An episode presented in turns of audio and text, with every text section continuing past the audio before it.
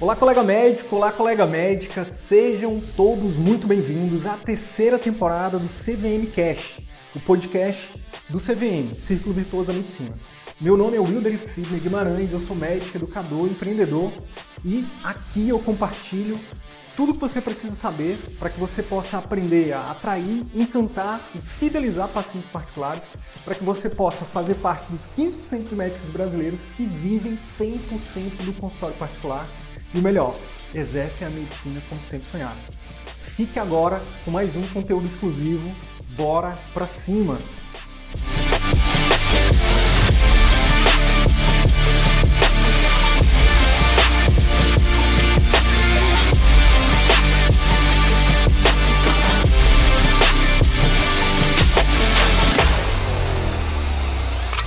Nós somos médicos, a gente não vai empurrar nada para ninguém. A gente vai fazer uma técnica de venda chamada venda consultiva. O que é venda consultiva? É ouvir primeiro. É a pessoa chegar para mim e dizer assim, que é o que é o que a gente faz na consulta, tá? Que é o quê? Qual é o seu problema? E ouvir a pessoa. Uhum. Ouvir, ouvido ativo. E não querer falar sobre o nosso produto, mas ouvir primeiro. O que a pessoa precisa? Quais são os problemas dela e tudo. E aí eu vou oferecer uma solução para ela. Eu não vou vender uma coisa, eu vou oferecer uma solução. E ela compra se ela quiser. Entende a que diferença ela, da mentalidade? Que ela, que ela, que ela precisa também, né? Que ela precisa. Então, na realidade, quem compra, o que, que, vocês acham? Quem, quem vende se beneficia mais do que quem compra? Na realidade, quando você vende uma coisa, quem está comprando se beneficia muito mais que você. Vamos, vamos pensar, ó. Você ganhou a relação médico, No caso da relação médico-paciente, não tem dúvida, né? Total. O paciente está ali, dependendo do que seja, é, significa a vida dele, né?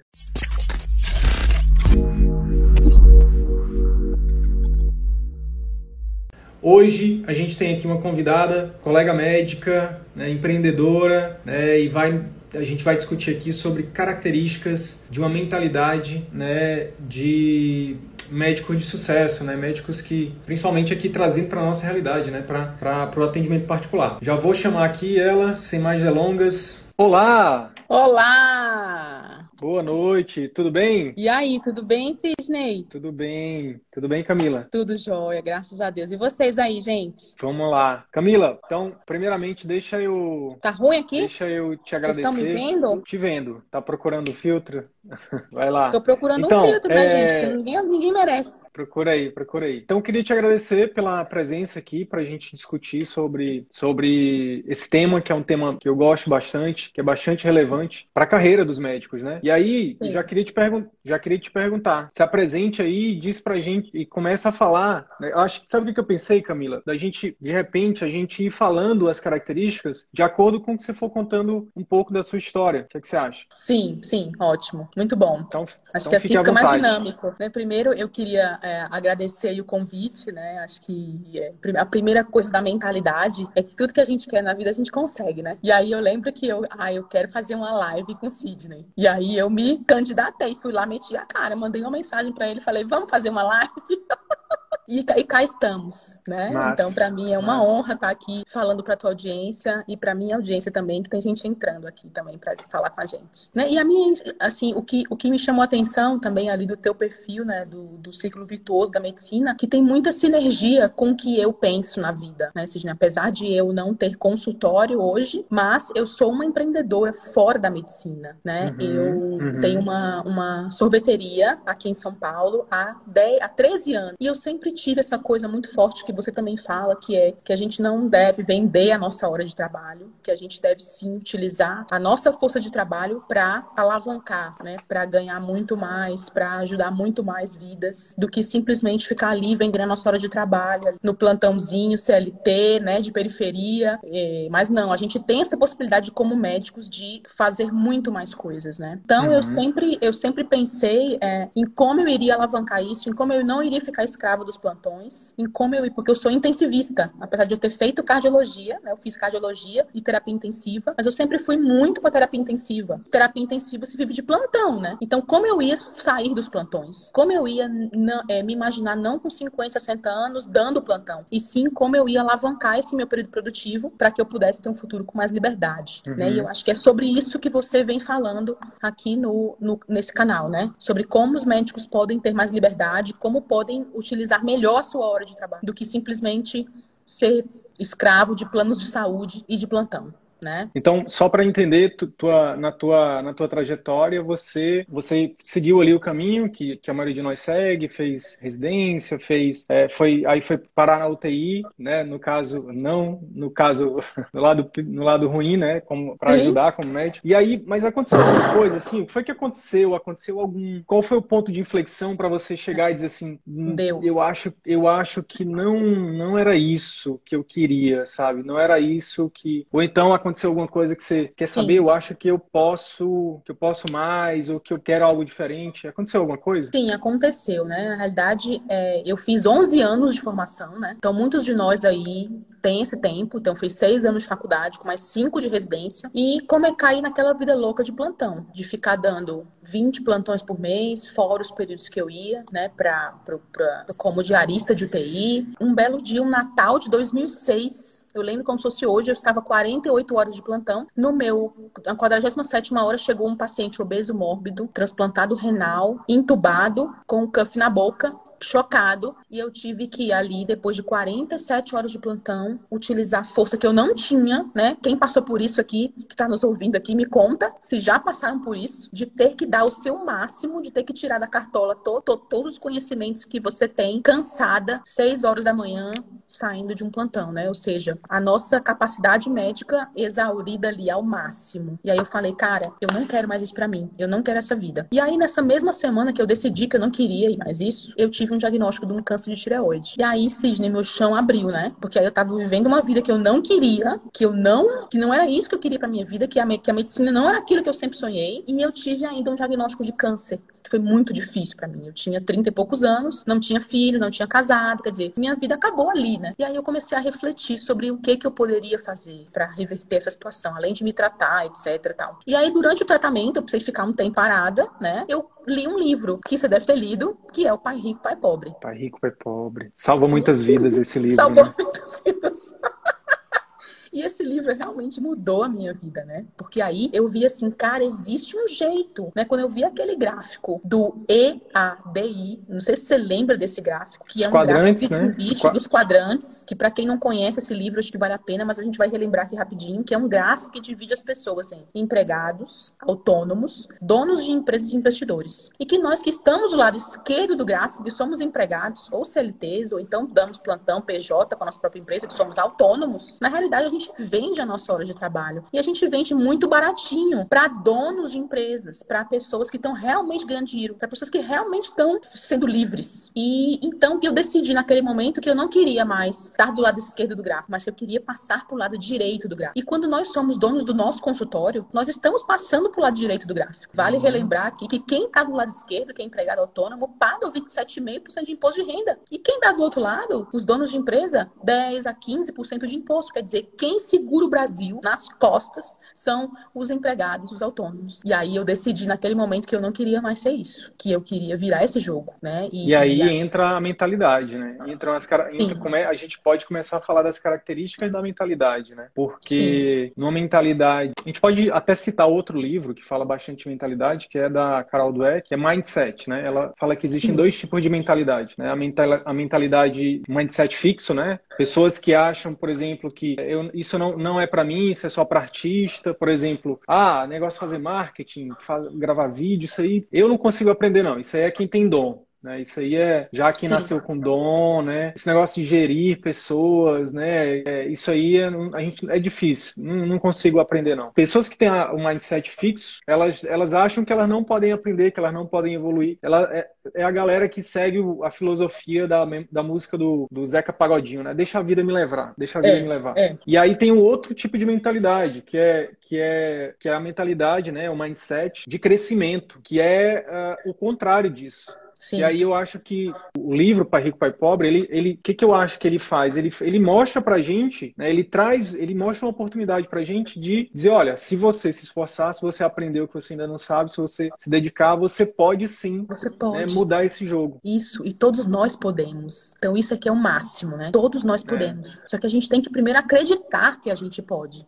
É, acho que esse é o primeiro passo. É olhar para aquilo ali e dizer, cara, eu acho que isso aqui pode ser para mim. Então, é, é poder achar mostrar que pode é importante. Pois é, aí a gente volta pro teu ponto de inflexão lá, que foi tá passando por um momento ali, você foi basicamente, você falou que teve a, a, digamos assim, teve a iniciativa, disse não, esse é meu dia do baixo. Concomitantemente, você também foi, digamos assim, você foi jogada, né, para e aí você tava naquele momento ali do limbo. E aí você não teve medo, né? Sim. Que eu acho é, que é uma das coisas, né? É, acho que sim, todos nós temos medo, né, Sidney? Tipo, eu tô com medo agora. Você não tá com medo? eu, eu, eu, eu te confesso que, que fazer três lives por dia foi, foi me tirar bastante da minha zona de conforto. Mas, você deve mas... estar com medo de não dar conta, de, cara, não vai dar certo, né? Eu também tô com medo, né? Eu também estou empreendendo, agora estou com medo. Só que o medo não pode nos parar, né? O medo tem que ser a alavanca para você caminhar, né? O medo tem que dizer assim, cara, eu tô com medo, então eu vou pegar esse medo e vou transformar esse medo em algo que me alavanque, que fale assim, cara, eu tenho medo de estar onde eu estou também, né? Tipo, se você tá no atendimento de convênio, você não tem medo de ficar aí onde você tá? Você não tem medo também de passar daqui a 10 anos, você continua nos convênios? Você não tem Sim. medo de daqui a 10 anos estar tá com 50, 60 anos lá dando plantão para pagar a faculdade do seu filho? Eu morro de medo disso, cara. Então, Sim. a gente escolheu o medo que a gente quer viver, né? Sim. E tem uma outra coisa também.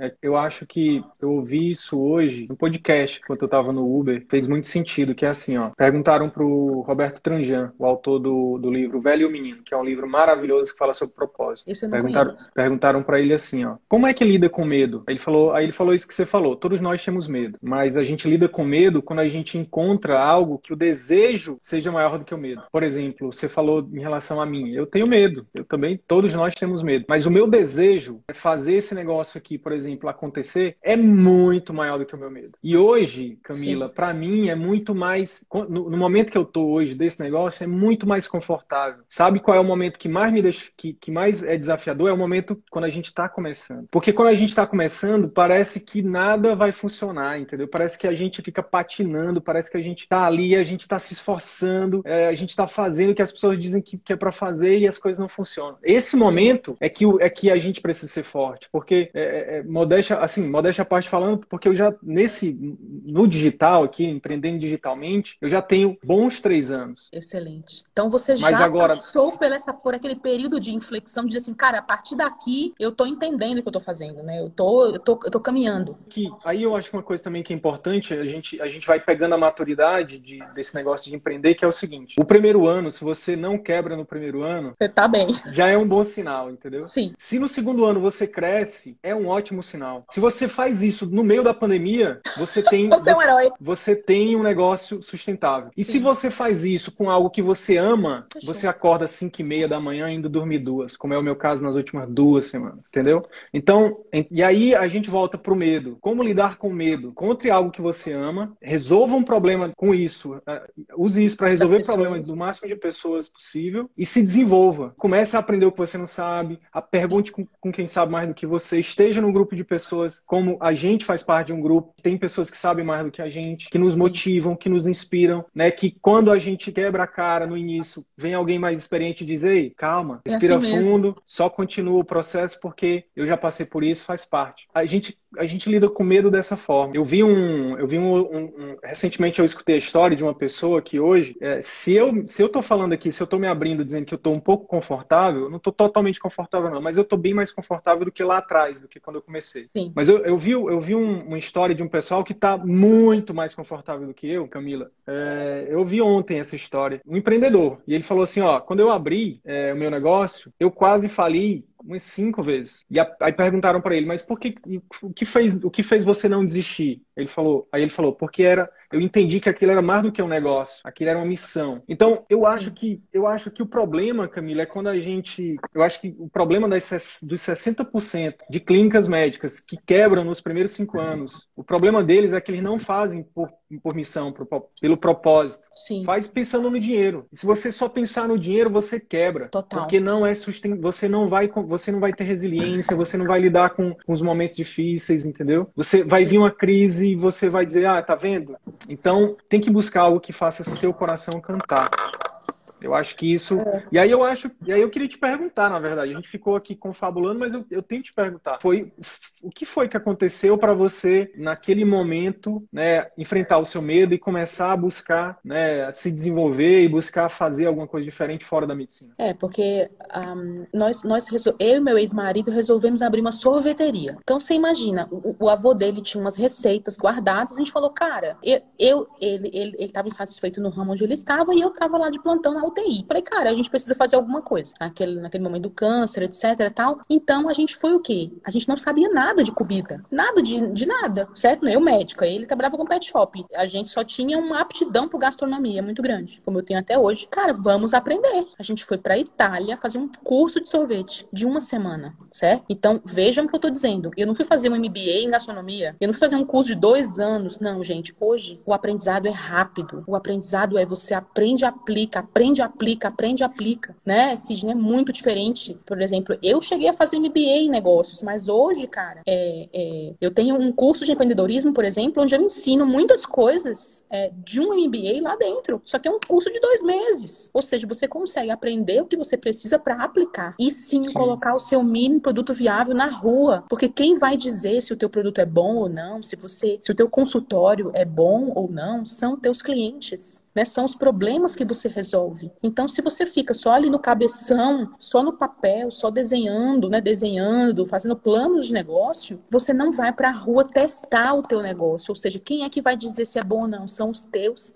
clientes, são os teus pacientes, né? Então, isso é uma coisa muito que a gente fez. Falou, cara, vamos lá, a gente faz esse curso uma semana, voltamos, já começamos a procurar ponto, entendeu? Aí, aí vem a coragem, né? Tipo, vendi um apartamento para colocar o dinheiro lá dentro. Por quê? Porque eu entendia que era ou era aquilo ou eram os plantões até os 60 anos. Então, é, é o que você falou. Você não teve medo? Tive muito medo. Mas eu peguei as minhas economias, fui para Itália, fiz um curso de sorvete, voltei, fiz um curso de fluxo de caixa no Senai. Massa. E comecei, sabe? E aí Massa. eu também fiz um curso de barista, um outro curso para aprender a fazer cafés, etc. De uma semana eu mesmo montei a carta de cafés e fomos pro pau. No primeiro café que eu vendi, Sidney, eu chorava, eu chorava, porque aquela primeira venda é inesquecível, né? O nosso primeiro Sim. paciente é inesquecível, né? Sim. Que a gente atende no consultório particular. Aquela primeira venda foi inesquecível para mim. E eu sabia que era Sim. só a primeira, mas era, era simbólico para mim, que dizia para mim assim, ó, você tá no caminho certo, vai que vai dar certo, né? Então,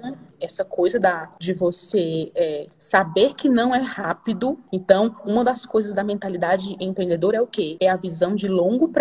Ou seja, Sim. eu sei que não vai ser rápido. Você tem que saber isso. E isso se chama o quê? Resiliência. Você sabe que tem estudos que mostram que médicos são seres resilientes, né? Sim. Por quê? Porque a gente já entubou gente no chão, a gente já atendeu em posto de saúde sem condições. É, a gente viveu muita coisa para poder conseguir se formar, para poder conseguir ser médico, né? Sim. Então, se a gente tem essa resiliência de esperar um momento melhor, de passar seis anos se lascando na faculdade para poder conseguir finalmente ganhar um dinheiro, enquanto outros colegas nossos de outras profissões estão ganhando dinheiro muito mais da gente, né? E a gente seis tá anos eles já são mestres, já estão dentro do doutorado. Exato. E a gente não. E a gente está sendo resiliente esperando os seis anos. E mais dois anos de residência, e mais dois de especialização, e mais dois não sei de quê. Até a gente começar a ver o dinheiro. Então, por que, que a gente não usa essa resiliência na hora da gente empreender? A gente para de ser resiliente. O cara monta o consultório que, que ele quer que em um mês tá bombando, né? Só que aí tem uma armadilha que eu acho que acontece. Vê se faz sentido para ti. O que, que acontece? A gente passa seis anos, depois residência, nananã, vamos botar dez anos em média. Aí que, que você, você sai desse período de dez anos, você fala assim, chega, agora eu preciso ganhar algum dinheiro. Exato. E aí a armadilha é que você tem muita demanda, né? Plantões, clínicas, né? os planos de saúde te assediando. E aí você, como você está 10 anos sendo resiliente, você quer saber, acho que agora está na minha hora de aproveitar. Eu vou ganhar, vou trabalhar muito e eu vou, vou, vou comprar isso, vou comprar aquilo, vou viajar para aquilo. Vou... E aí quando você vê, você tá com um padrão de você, você trabalha 30 dias fora para ganhar 30 mil reais para pagar, para um, manter um padrão de 35. E aí esse é um problema. E aí na minha opinião, não sei se você concorda, isso é um exemplo do que não fazer. Porque se você tem uma mentalidade de médio e longo prazo, né, você tem que pensar o seguinte: primeiro, quando você sai da formação, é o pior momento para você fazer um investimento, principalmente financiado. Sim. Por quê? Porque se você for fazer.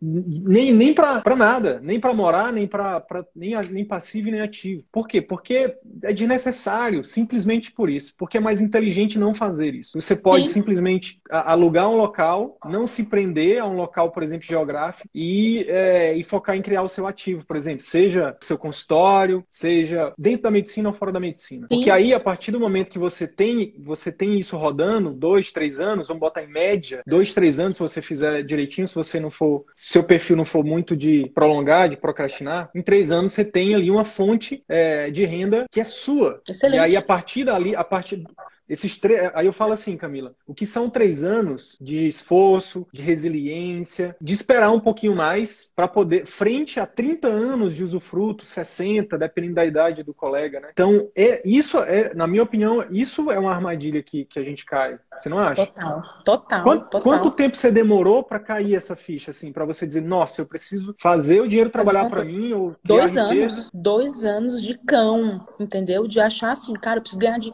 E aí a gente passa de ganhar R$ 1.500 na residência para ganhar 20 mil, né? No outro mês. De plantão, tá? Tô falando. Sim. Aí a gente se deslumbra com aquilo, acha aquilo, cacete, agora vai, agora tô feita na vida. Só que aí você vê que isso não é sustentável. Isso não se sustenta muito tempo. Você não vai aguentar ficar fazendo isso até morrer. Sim. Então você precisa de, uma, de um outro caminho, né? E é aí que entra essa questão da mentalidade de longo prazo, Sim. né? De, é, um, um dos fatores da resiliência é adiar a recompensa, né? Existem sete fatores para resiliência. Eu vou falar só um que é adiar a recompensa. A gente vem adiando a recompensa na faculdade, né? A gente vem adiando, mas aí quando a gente cai na vida profissional, a gente tem essa armadilha aí que você contou, né, para nós que realmente nos pega. Falar, ah, agora chegou minha hora, agora não quero mais saber, né? Mas não, né? É, é, o que te trouxe até aqui não vai te levar para o próximo nível, infelizmente. Ou seja, a nossa formação vai nos trazer até aqui, mas o próximo nível exige outras competências. Pois é, mas olha só, se a gente olhar de uma outra perspectiva, é, a gente pode pegar esse, essa questão da, da, recompensa e ressignificar ela. O que que eu penso, o que que eu vejo? Eu vejo que a gente, a recompensa pra gente é tipo, para mim, por exemplo, foi comprar um carro, um carro de luxo. Sim. Poxa, será que não, será que não teria sido mais inteligente ter comprado um carro popular e ter pego, por exemplo, sei lá, 20% do valor que eu paguei, ter alugado carros até melhores, e ter tido experiências,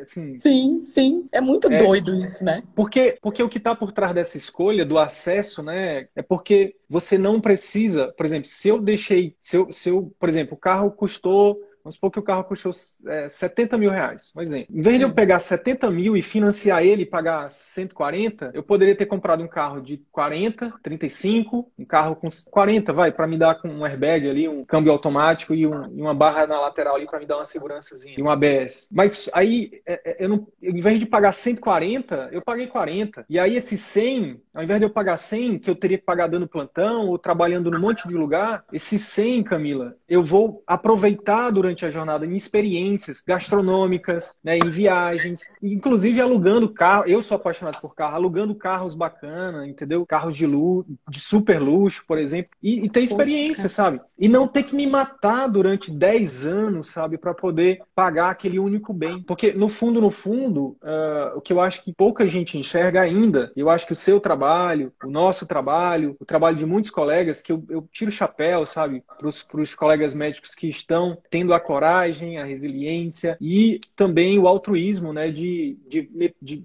mostrar a cara aqui na internet e dizer, olha, gente, bora pensar diferente. É possível, eu não, né? eu não, eu não enxergo os meus colegas como como concorrentes e jamais vou falar mal de nenhum deles. Pelo contrário, eu bato palma para eles porque nós somos a minoria, nós somos a resistência, entendeu? A maioria não enxerga isso ainda. A maioria acha que sucesso é ter um carro importado, morar na cobertura, ter os filhos na escola mais cara, sendo que não vê os filhos, coitado, sendo que não mora, sendo que não dorme muitas vezes no, apartamento e o carro vive na, na, garagem dos hospitais, das clínicas. Eu acho que a gente precisa ressignificar o que, que é sucesso, sabe, como médico, o que, que é ser bem sucedido. Não são poucos, Camila, médicos que estão próximos a mim que eu vejo isso, que eu vejo e com muita alegria, Camila, eu vejo uma transformação acontecendo de, é, é, é de pessoas, por exemplo, é, ressignificando isso, sabe, vivendo vivendo o essencialismo, que é uma filosofia que eu prego e que eu busco viver também, sabe? Tipo, Sim. o que, que significa, o que, que é riqueza? Riqueza é, eu já tive carrões, eu já eu tenho apartamentos que eu tô pagando ainda que nem são meus, é do banco para mim e para minha família. Mas nessa época que eu tava com um monte de bens, Camila, eu não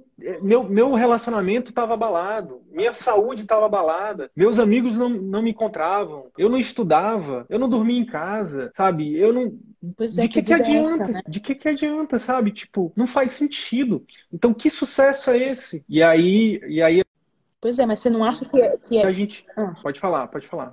Então, você não acha que isso é um reflexo também da nossa sociedade, né? De nós querermos, assim, estar bem perante as pessoas que a gente anda. E aí, com que, quem são as pessoas que a gente anda? É por médicos. isso que é tão importante, pois é, mas médicos com a mentalidade daquela de cabresto, mentalidade fixa, né? Sim. Como você falou. Sim, sim. Então, por isso que é tão importante a gente estar em grupos de pessoas que pensam diferente, né? Eu só comecei a ouvir sobre essencialismo depois que eu vim pro digital. Porque, na realidade, no outro mundo em que eu vivia, que era o mundo corporativo, ganhava quem tinha o melhor carro, ganhava quem fazia a viagem mais cara para as ilhas gregas, entendeu? O, que eu fui para Croácia, ah, que o meu filho estuda na Words Never Rest, aqui do bilíngue do cacete. Então, isso era o, o, o way to work. Isso era o mindset. Estão perdendo a oportunidade maravilhosa de conhecer as cachoeiras aqui do Amazonas, a, o Rio Amazonas, os hotéis de selva, que são muito mais baratos. Eu amo Manaus, por sinal, viu? Tem uma grande amo, né? Agora, não, brincadeira, não é, é tão barato o hotel de selva, não é tão barato, não. Não, não é não. Tô brincando. Não é Mas é, é tudo é, é, é, é, o meio em que você está inserido, né? Então, é, a gente, quando, quando a gente fala de empreendedorismo, pensa que empreendedorismo é uma palavra que nem existia no dicionário. Tipo, até o ano 2000, ninguém se falava nessa palavra, ninguém sabia o que era essa palavra. Só que hoje existe um boom de empreendedorismo, né? Então, tem, tem uma, uma pesquisa. A graças a Deus. Quer dizer, o que, que é o empreendedorismo? É você tomar as rédeas da sua vida, é você esquecer o paternalismo, é você saber que você pode criar a sua própria economia. É você saber que você não depende de um empregador, que você não depende de um plano de saúde que determina o quanto vai te pagar. É você que manda quanto é que você vale. Então, isso é empreendedorismo. Olha que poder, cara. Olha que poder. Existem pesquisas que mostram hoje que na faculdade de medicina, 30% dos estudantes de medicina já pensam em empreender, já pensam em ter Nossa. negócios dentro e fora da medicina. Então, isso, cara, é uma mudança de mentalidade absurda para nós. E aí, o que, que os caras falam? Que empreendedorismo é muito relacionado ao meio em que você está inserido. Então, vamos dizer, se na sua família nunca ninguém empreendeu, todo mundo é funcionário público, é, um é essa perigo. a realidade que você, que você vive. Sim. Então, como é que você vai falar em abrir negócio, em abrir consultório? Você não vai falar disso. Você fala, pô, puta, ninguém fez isso, eu não sei nem como faz isso. Então, Sim. você precisa estar com pessoas que já empreenderam. Precisa estar com gente que já viveu isso, né? Sim. Eu estava passando por um desafio pessoal aqui com relação à parte profissional. Desabafei com o Sidney aqui. Falei, pô, cara, putz grila, né? E ele me deu a experiência dele. Falou, não, é assim mesmo, vai indo, vai com calma, certo? Então, é, é, é sobre esses laços que a gente tem que lutar, sabe? É sobre isso, porque o empreendedorismo Sim. é o meio. É o meio. É porque se você manda uma mensagem para a pessoa errada num momento desse, Putz, a pessoa vai dizer: tá vendo? Eu te disse, mulher, não vai, não vai para esse negócio, isso não vai dar isso certo. Vai dar certo. É. Melhor tu voltar pro plantão, que lá, lá teu, teu salário vai ser garantido, entendeu? Não, tem que, que ir no certo. Pra mim, que tem que ir no certo. fazer um concurso no... do INSS. E eu, eu fui perito do INSS, não sei se você sabe. Você foi perito? Eu, fui eu perito conheço um perito do INSS. A minha é. mãe queria que eu tivesse feito um concurso a perito. Vou te apresentar pra minha mãe. Não, mas, mas aí você fala pra ela assim: olha, eu, conhe... eu conheci um, um, médico que foi perito e pediu exoneração porque era um, era um emprego horrível. Um dos olha piores isso, empregos. Cara. Horrível, então... horrível. Aí sabe e por aí... que que. Eu vou te é. falar uma coisa aqui, ó, que eu acho que é importante também dizer, sabe? Que o bom de estar no momento que eu tô, de ter o privilégio de ter tá aqui nessa posição que eu tô, é que eu posso falar algumas verdades que pouca gente fala. Sabe por que, que muita gente. É um emprego horrível. Aí você fala assim, mas como assim, gente? Tem tanta gente que fala bem desse emprego e tal, não sei o quê. Esquema, fazendo coisa errada. Era para trabalhar 40 horas, trabalha 20. Não, Sim. É, era para era para atender tantas pessoas, atende tantas. Esquema. Sim, sabe? horrível. Hum. E você não, tem que se gente... submeter ao esquema. Não, não pois é? é? aí que tá. Por isso que não fica, por isso que não deu para ficar. E aí você tem que ter valores muito sólidos. Eu acho que uma das coisas de uma mentalidade de sucesso é você não abrir mão dos seus valores. Depois da. Um, não sei se você viu uma palestra, eu acho que a gente está falando de mentalidade. Uma palestra que tem. Uma palestra não, uma live, vai, porque palestra já é uma coisa antiga antiga. Tem uma live do Abílio Diniz com Flávio Augusto da Silva. Sim. São dois dos dois dos maiores empreendedores do Brasil. Sim. Dono do dono do Pão de Açúcar, que foi vendido, né? É, e, se tornou, e se tornou, pegou uma pequena, ganhou um dinheirinho nessa, nessa venda aí. e um trocado. E, e, o Flávio Augusto, que fundou também, criou a WhatsApp, que vendeu por 300 milhões, por, por um bilhão e depois comprou, recomprou por 400 milhões. Enfim, e eles têm uma live que eles falam disso, sabe, Camila? O Abílio fala assim, ó, eu tenho valores que são inegociáveis. Família, amor, né, a saúde, entendeu? Ele é um cara que, eu acho, se não me engano, sim. ele tá na casa dos 70 ali sim, e tá bem, entendeu? Sim. Ele fala assim, cara, eu não abro mão da minha atividade física. Nenhum empreendedor sustenta a pressão se a saúde física e mental não estiver bem, entendeu? Não estiver bem. É, eu, eu, eu, nessa caminhada empreendedora, é, fiz uma formação em coaching, né? E Massa. lá eu conheci Jerônimo Temel, que hoje é um, um dos meus mentores. Massa, massa. Né? Eu faço parte do mastermind do Jerônimo Temel, do Zenit, e como, como coach, como empreendedora digital, né? E tem muitas coisas que ele, que ele fala que é o seguinte: é, você, você tem valores inegociáveis e isso te dá o teu propósito inabalável, né? Ou seja, o é sucesso isso. não é uma linha reta, como a gente acha que é, né? Ah, vou daqui para cá é o sucesso. Não, o sucesso é cheio de cu e vão ter dias bons e dias ruins. Sim. E aí, no dia bom, beleza, show de bola, né? Tô ótima, tô bem, tô empreendendo, tô tranquila. E no dia ruim, quem que vai te fazer continuar, né? Se não for o teu propósito inabalável, o teu, o teu. Então, os nossos valores, eles servem para nos guiar no momento ruim, no dia ruim, né? Então, eu, por exemplo, tenho um, um valor de liberdade muito grande. Então, eu pedi desligamento do meu emprego corporativo de 16 anos, onde eu era sócio da empresa, para empreender novamente. Por quê? Porque eu tenho um valor que é a liberdade. Então, eu não era eu, eu não estava sendo eu naquele momento se eu não tivesse é, seguido a minha, né, a minha intuição de liberdade, né? Então, acho que isso é Sim. é importante. E aí, é, Camila, uma das coisas que quando a gente descobre isso, né, cara, eu, meus valores, eu preciso fazer algo que estão alinhados com, com, os meus valores. Só que aí, aí, vamos supor que essa pessoa, ela, ela, ela descobriu isso, ela está alinhada, ela decidiu, eu quero empreender. Seja no, no consultório próprio, seja o pessoal que Sim. segue aí, que quer empreender também fora da medicina, abrir um negócio, né? Primeira coisa que eu acho que também não é, que parece óbvio, mas não é óbvio, é que é, você precisa ser protagonista, né? Assumir o protagonismo. O primeiro protagonista que você tem que assumir é qual é o problema que eu vou resolver. Então, assim, na verdade, a gente, a gente pensa assim, ah, eu vou pro consultório porque eu não vou ter chefe, eu vou ser meu próprio chefe. E é verdade. Só que, na verdade, se você tiver sucesso, você não vai ter só um chefe. Você, você, vai, você vai ter muitos chefes, que são os seus clientes. Então, assim, eu queria que você falasse um pouquinho sobre isso, né? Sobre essa questão de mudar, mudar essa chave de tirar o foco de, da gente como médico e focar no nosso cliente, né? É, isso é. eu acho que é, um, é, um, é, uma, é uma coisa difícil também de mudar Sim. essa chave, né? É porque é meio um paradoxo, né? O que eu sempre falo para os meus alunos é o que a pessoa mais importante do seu negócio é você. Você precisa uhum. estar bem mentalmente, fisicamente. Esse negócio precisa atender você, ou seja, você precisa estar bem nesse negócio, você precisa amar isso e você precisa ter, ter os teus valores atendidos dentro desse negócio. Sim. Então, um parêntese, o dono da Natura, um dos valores dele, criatividade, inovação, respeito ao ambiente. Veja se o negócio dele não expressa exatamente os valores dele, né? Então, quando a pessoa for no teu consultório, quando a pessoa entrar no teu negócio, ela tem que olhar para esse negócio e dizer, putz, isso aqui é do Dr. Sidney, cara, isso aqui é a cara dele, né? Então, Sim. esse negócio tem que ser legal, tem que ser bom, tem que ser gostoso o suficiente para te respeitar. Beleza, esse é o ponto de partida. Só que você tem que resolver o problema do mundo. Então, não existe um negócio que não que não que exista sem resolver problemas. Não existe, né? Se você é, montar achar lindo um, o melhor produto do mundo. Se esse produto não resolver problemas do mundo, você está afadado ao fracasso. Então, por isso que nós, empreendedores, temos que ser obcecados por resolver os problemas dos clientes. Camila, Sim. como é que eu faço para ser obcecada? Como é que eu faço para é, exer exercitar isso? Porque eu acho que exemplos práticos são importantes para nós aqui, né, Sidney? Sim. Você precisa conversar com pessoas. Então, o médico que se tranca dentro do consultório e começa a atender, ele não está conversando com as pessoas, ele não está vendo o que as pessoas precisam. Ele não está indo a campo pesquisar sobre as dores dos clientes dele. Então, gente, se você quer montar um negócio, se você quer abrir um consultório, escreve aí uma lista de 10 dores, de 10 problemas que essas pessoas têm tem que você vai resolver, né? E a partir daí você monta o seu negócio. Você monta seu consultório. Putz, ó, nessa população aqui tem muito problema de varizes, sei lá, eu sou um cirurgião vascular, eu vou fazer varizes. Ah, nessa região aqui tem muito paciente diabético. Ah, eu sou um endócrino, monta um negócio, um programa específico para diabetes, Sim. né? Ou então, não, a minha população aqui é toda jovem, eles querem emagrecer. Não adianta você ficar fazendo diabetes se na população da tua cidade, se no, no que você vai ter acesso, é só obeso, né, que quer emagrecer. Então é Sim. isso que é analisar o mercado aonde você está e ver os problemas dos clientes e montar o teu negócio baseado nesses problemas. E né? hoje é tão um fácil fazer isso, né? Então, com a Sim. tecnologia, com a internet, Exato. você bota uma caixinha no Stories, você manda, você cria Sim. uma lista de transmissão, um você Google manda um e-mail, faz um Google Forms.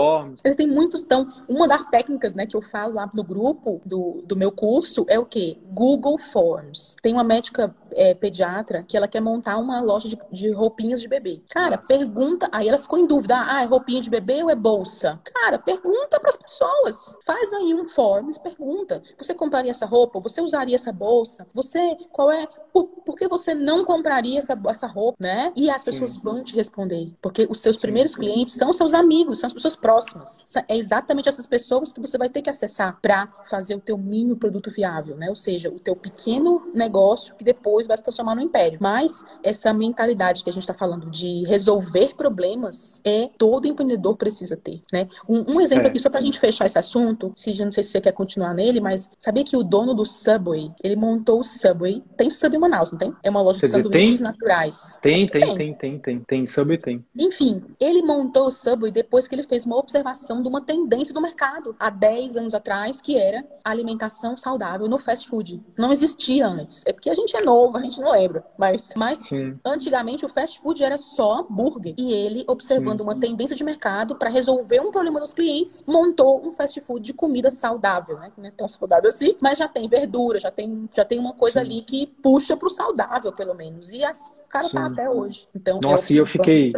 Eu, eu, numa viagem que eu fui para os Estados Unidos, eu, eu contei uma época, um momento, assim, na estrada que eu passei, tinha mais Subway do que McDonald's. Gigante, gigante. É, gigante. Tem um exemplo aqui prático de, de uma aluna nossa que eu acho que exemplifica isso aqui muito bem. Por exemplo, ela ela estava querendo, ela tá organizando o ambiente, o consultório dela, uma geriatra. E aí ela me perguntou, inclusive numa live, ela perguntou, Sidney, o que, que você acha? Estou pensando aqui, né, como é que eu faço e tal. Aí eu falei, pergunta para tua pacientes. É isso aí. Entendeu? Cria uma lista de transmissão no WhatsApp ou então manda um e-mail para eles, para elas e pergunta: gente, estou aqui montando o consultório. O que, que não pode faltar nesse consultório para você? Boa, sensacional. Como que você gostaria de, de ser atendido? O que que, qual que que não pode, o que que precisa ter, o que que não. Aí, aí elas vão falar: nossa, doutora, tem que, tem que ter acessibilidade, a porta tem que ser larga, o banheiro tem que ter isso, não sei o que tem que ter aquilo, não pode faltar o chazinho. No caso dela, não pode, não, não esquece do pão de queijo, tem que ser. No... Total.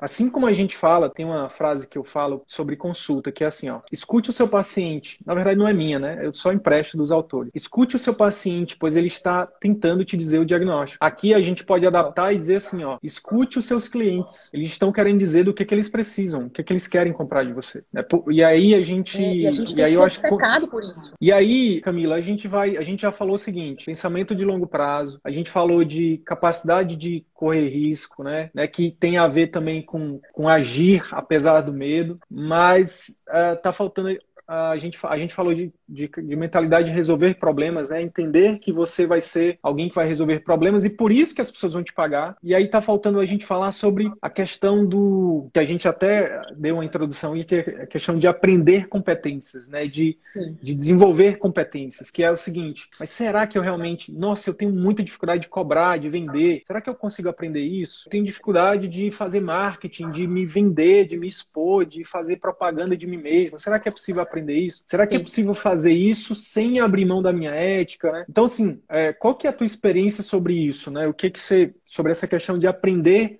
habilidades novas? Para você ter uma ideia, né? Eu abri a Estus há 13 anos e aí, um, depois, uns 5 anos depois, eu fui chamada para ser gerente comercial dessa empresa de prestação de serviço médico que eu trabalhava. Então, eu desenvolvi uma expertise em vendas, né? E eu tenho esse jeito comunicativo tal. Juntei essas duas coisas e fui trabalhar com vendas dentro da área médica. Então, eu vendia serviço para hospitais, eu vendia é trabalho médico para hospitais. E eu aprendi muitas coisas sobre vendas, né? Nessa, eu entendi que eu precisava dessa habilidade, certo? Porque vendas é 80-20. É 80% mentalidade e 20% habilidade. 80% mentalidade e 20% habilidade. Técnicas de vendas, tá? Então, Fale mais sobre vendas, isso. É, então, técnicas de vendas, a gente pode aqui dizer umas 10 técnicas aqui rapidinho, como é que vende, como é que não vende. Só que eu tenho que ter a mentalidade vendedora. Ou seja, o vendedor, a gente achava que vendedor é aquele cara que tá com um pires na mão, pedindo esmola. Que o vendedor é o vendedor de Barça. Você é da época da Barça, não? Peguei um pouquinho ainda. Barça. Peguei então, um pouquinho era ainda. aquele cara que batia na porta e pedia, pelo amor de Deus, só você comprar uma, uma, uma, uma Barça. O Só vendedor chato, dia, né? É, o chato, o vendedor de colchão entendeu? É o, é o corretor do imóvel que se você der o telefone para ele, acabou a sua vida. Ele vai ficar enchendo teu saco até alguma coisa, né? Exatamente. Só que nós somos médicos, a gente não vai empurrar nada para ninguém. A gente vai fazer uma técnica de venda chamada venda consultiva. O que é venda consultiva? É ouvir primeiro. É a pessoa chegar para mim e dizer assim, que é o que é o que a gente faz na consulta, tá? Que é o quê? Qual é o seu problema? E ouvir a pessoa. Uhum. Ouvir, ouvido ativo e não querer falar sobre o nosso produto, mas ouvir ouvir primeiro. O que, a pessoa precisa, quais são os problemas dela e tudo. E aí eu vou oferecer uma solução para ela. Eu não vou vender uma coisa, eu vou oferecer uma solução. E ela compra se ela quiser. Entende a que diferença ela, da mentalidade? Que ela, que ela precisa, que ela precisa também, né? Que ela precisa. Então, na realidade, quem compra, o que, que, vocês acham? Quem, quem vende se beneficia mais do que quem compra? Na realidade, quando você vende uma coisa, quem está comprando se beneficia muito mais que você. Vamos, vamos Nesse, pensar, ó. Você ganhou a relação médico, No caso da relação médico-paciente, não tem dúvida, né? Total. O paciente está ali, dependendo do que seja, é, significa a vida dele, né? Por exemplo, é uma enxaqueca de 10 anos que você foi lá e resolveu. Quanto vale isso? Minha nossa. 300 reais a consulta? Quantos reais a consulta? Deixo... É porque eu não tive enxaqueca, não, mas eu acho que quem tem deixaria um carro lá. Cara, eu deixaria meu, meu braço. Eu tenho enxaqueca. eu tive apendicite, eu tive apendicite, né? E, e, quando eu tive apendicite, eu, eu, brinco que na época eu passei tanto, eu, eu, tive tanta dor, tanta dor que se dissesse assim, ó, tem que cortar o dedinho mindinho. Eu cortaria. Você cortaria. Pois é. Então imagina quanto vale isso, né? Quanto vale você resolver o problema de alguém que tá ano um câncer que você curou. Então assim, a mentalidade é o quê? Cara, eu tô aqui para oferecer uma solução. E a pessoa compra se ela quiser, se ela precisar e ela vai se beneficiar muito mais do que eu. Sim. Então eu paro de ter vergonha de vender. Quando eu penso que o outro precisa mais que eu, ela precisa comprar isso Sim. mais do que eu preciso vender, Sim. né? Então essa, essa, é uma das técnicas de, de destravar a venda. É a venda consultiva ouvir a pessoa e oferecer a solução que a pessoa precisa. E aí ela vai decidir se ela compra ou se ela não compra. Né? Gente, e o marketing está muito delicado com isso, né? A gente fala uma frase que a gente, a gente usa muitas frases aqui, sabe, Camila? Exatamente porque a gente trabalha muito a mentalidade, né? A mudança de mentalidade, na verdade. Uma das frases que a gente que é um lema nosso é vender é ajudar. Vender isso, é ajudar. Quando é o médico isso. entende que quando ele, quando, ele, quando ele vende, por exemplo, uma cirurgia para um paciente que está precisando daquela cirurgia, meu Deus, ele está ajudando aquela. Se ele não sabe, se ele não aprende vendas e ele não vende uma cirurgia que ia salvar a vida do paciente, esse paciente, ele pode não, não ir a óbito, mas, enfim, ele está perdendo a oportunidade. Sim, sim. Como, como, diz um, um aluno nosso, né? Ele fala assim, cara, ele está perdendo a oportunidade de operar com um cirurgião muito bom que sou eu. Exato. Exato, exatamente. E aí tem então... a mentalidade não só nossa, né, é, é, é, Sidney, mas, por exemplo, da secretária, das atendentes, entendeu? Então, Sim. tem uma história muito emblemática que eu ouvi uma aluna minha contar uma vez. Falou, cara, eu tinha duas tabelas no consultório. Tinha a tabela cheia e a tabela de desconto. Só que a secretária, o que ela fazia? Ela puxava a tabela de desconto já primeiro. Por quê? Porque na cabeça dela, no mindset dela, aquela tabela normal era cara. Na realidade, que ela vive, que a secretária vive, você pagar, sei lá, 700 reais uma consulta é demais. Então eu vou oferecer já a tabela. Então tá vendo? Ó, venda, eu fico transferindo o que eu acho que é justo para minha venda. Só que você não Sim. sabe o que é justo para o outro. Você não sabe Sim. quanto o outro pagaria para ter aquela solução. Sim. Então é, é despersonificar a venda. É assim, eu não estou vendendo para mim, estou vendendo para ela. Então eu tenho que eu tenho que deixar na mão dela a decisão de comprar ou não, né? E não na minha, né? Nossa, você falou da secretária aí, é, é, é como, se, como se ela estivesse jogando contra, né? Como se ela estivesse marcando gol pois contra é. todo dia. Mas ela não tá, coitada. Ela tá é, é, é, beneficiando a paciente por achar que ela tá fazendo um bem, mas não tá, entendeu? Sim, sim. Né? Não tá. Isso tudo é a mentalidade. Então são pessoas que também que, tão, que trabalham com a gente, que nos ajudam, ainda bem, porque a gente não vai construir um império sozinhos. A gente sim. precisa de pessoas, né? Sim. então a gente também precisa treinar essas pessoas, também precisa dizer para elas o que elas têm que fazer. É, né? e aí entra a parada da gente entender que o processo, por exemplo, a gente está falando de médicos que não aprenderam vendas, não aprenderam marketing, não aprenderam gestão na faculdade, na formação e que agora estão se, é, se colocando nessa posição de empreendedor, de gestor, de empresário. Né? Uma coisa que é importante também, por exemplo, eu vi na live lá que eu citei, que eu acho que vale a pena vocês depois darem um Google e pesquisar. É, Flávio Augusto, entrevista Abílio Diniz. Você vai encontrar a live no YouTube rapidinho e eles falam assim, ó, a gente nunca para de aprender. Então, assim, é entender é que é um processo de desenvolvimento. Sabe uma das coisas que eu mais gosto de fazer o que eu faço, Camila? Porque eu sou pago para aprender. Eu adoro. É a coisa que eu mais. Tu me pergunta assim, você é professor, que mais, né? O que, que você mais gosta na sua vida, assim, de fazer? E a minha resposta é muito clara. É livro, é aprender, é estar tá conversando com as pessoas, é estar tá aqui interagindo. Isso aqui, ó, isso aqui eu ficaria três dias contigo aqui, entendeu? Eu Também, gosto. Cara. Eu gosto eu de me relacionar, eu gosto de aprender, eu gosto de, de me desenvolver. Eu, eu, eu, eu fiz o cursinho no ângulo, sabe, para medicina, e tinha uma frase do ângulo que era a emoção de aprender. Nossa, eu, eu me emociono Nossa. quando eu aprendo quando eu aprendo algo que para mim faz sentido. Sim. Né? Pra, quando eu estava aprendendo trigonometria era um, era um suplício para mim. Qual eram os rios, do, qual era o tipo de relevo. Eu sofria muito, mas aprender, por exemplo, uma coisa que muda a minha vida, por exemplo, alimentação, que eu estudei muito, é a questão de desenvolvimento pessoal, né, de, de me tornar uma pessoa melhor, de me de inteligência emocional, olha só que coisa Sim, extremamente relevante, né, para qualquer ser humano em qualquer lugar, né? Eu sou e eu acho que isso é importante também, né? O médico entender, cara, beleza, eu não tenho todo o conhecimento que eu preciso, mas eu posso ir atrás desse conhecimento. Eu posso, eu posso me desenvolver no, durante esse processo de autodesenvolvimento. Eu vou treinar outras pessoas também, para que para que eu não fique também sobrecarregado. Não adianta Sim. a gente também sair de uma escravidão e entrar em outra, né? É, então, é. precisa precisa pensar nisso também, né? De treinar pessoas, né? Desenvolver pessoas. O médico que tem uma boa secretária treinada, né? Com, com, com alinhado com a cultura, com os valores dele, ele vai, ele vai, ele vai crescer rápido. Sim. E o contrário é verdadeiro. Total. Se tiver uma secretária como essa daí que joga contra, ele vai ter um problema com sérios problemas. Pois é.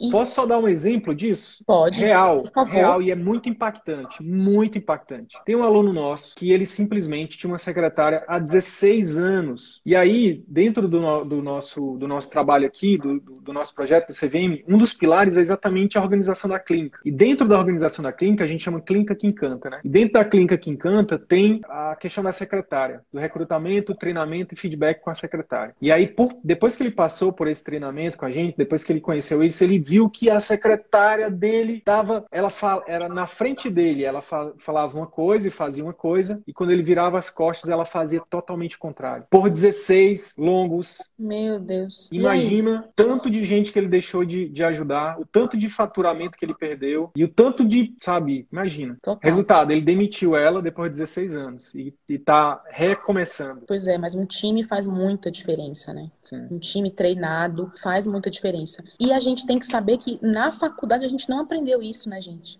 A gente não aprendeu. Putz, Camila, mas agora eu vou ter que fazer um curso disso, agora eu vou ter que aprender a treinar pessoas. E, cara, vai. Vai ter, por quê? Porque você quer ir para um outro nível. Tem que começar então, por ele mesmo, né? Gerenciar é. primeiro a si mesmo. Gerenciar a si mesmo, total. É, todo, todo, todo gerenciamento começa pelo autogerenciamento, né? E o mindset tem a ver com isso aí, né? Então é, é entender que você precisa sim de outras competências, não as competências que te trouxeram até aqui. E tem muitos médicos que ficam, ah, eu tenho que estudar medicina, ah, eu tenho que fazer mais um curso de pós-graduação. Tem um médico aqui minha, aluna que ela queria montar uma clínica de estética. Aí ela falou assim: ai, Camila, eu, eu passei, é, eu, cinco minutos eu tive uma vontade de fazer uma pós em estética. Eu falei assim: e aí, o que aconteceu? Ela falou: não, depois de cinco minutos eu me lembrei de você. Aí eu parei. Não é pós de estética que você tem que fazer, cara. Vai fazer um curso de estética rápido para te dar bases, porque não é você que vai lá fazer a massagem na pessoa e vai estudar gestão, vai estudar marketing, vai estudar vendas. É isso que vai virar o teu jogo, né? Mas eu tenho aí eu pra gente já para a gente já encaminhar para o final, eu tenho uma pergunta. Por que cargas d'água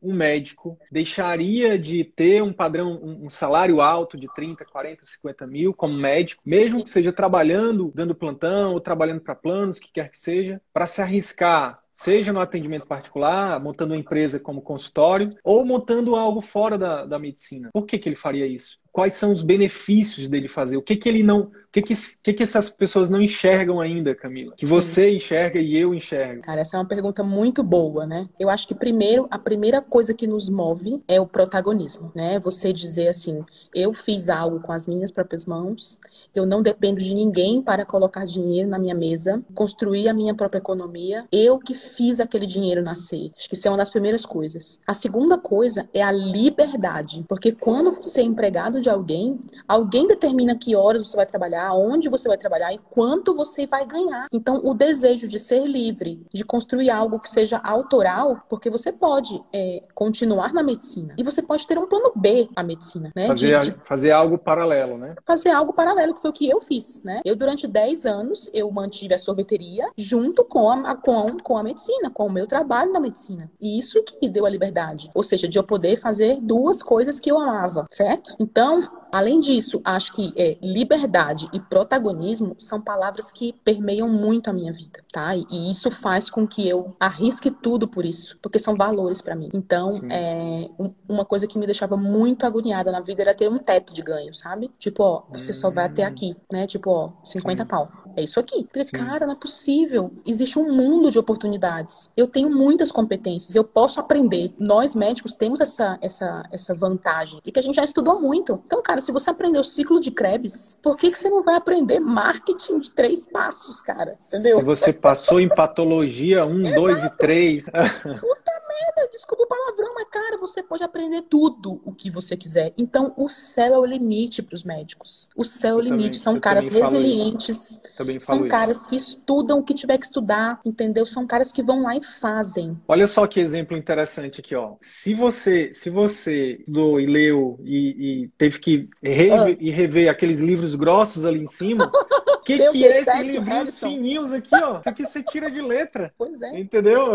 O mundo é da ação, né, Sidney? O mundo é da ação. Ou seja, não adianta você ficar estudando, estudando, estudando, estudando marketing, estudando, pega outro livro, faz outro curso, se você não for pra ação. Camila, quero te agradecer mais uma vez por estar aqui, ter batido esse papo. Ah, eu que quero. Me amarro, me amarro demais em ver médicos que pensam fora da caixa, que estão fazendo a diferença no mundo. Te parabenizo porque eu sei que não é fácil, porque sair, sair, sair da, da multidão é, é muito difícil. Então, assim, e você é empreendedora raiz e que agora está no digital, é, começando no digital. Eu acho que, como você é raiz, você vem né, com uma, uma resiliência, com uma bagagem muito grande. Então, tenho certeza Sim. que o médico é médico de negócio o nome do teu programa? Programa Médico de Negócios, isso. Eu tenho isso. certeza que o médico de negócio vai crescer porque você não vai desistir, né? Basta não desistir que você cresce, né? É impossível para alguém Sim. que não desiste. É impossível para alguém que não desiste. Eu recebi um monte de direct nas, nas últimas duas semanas o pessoal falando assim: "Nossa, cara, você está fazendo quantas lives por dia? Porque toda hora aparece uma live tua aqui". E é isso, sabe? É impossível.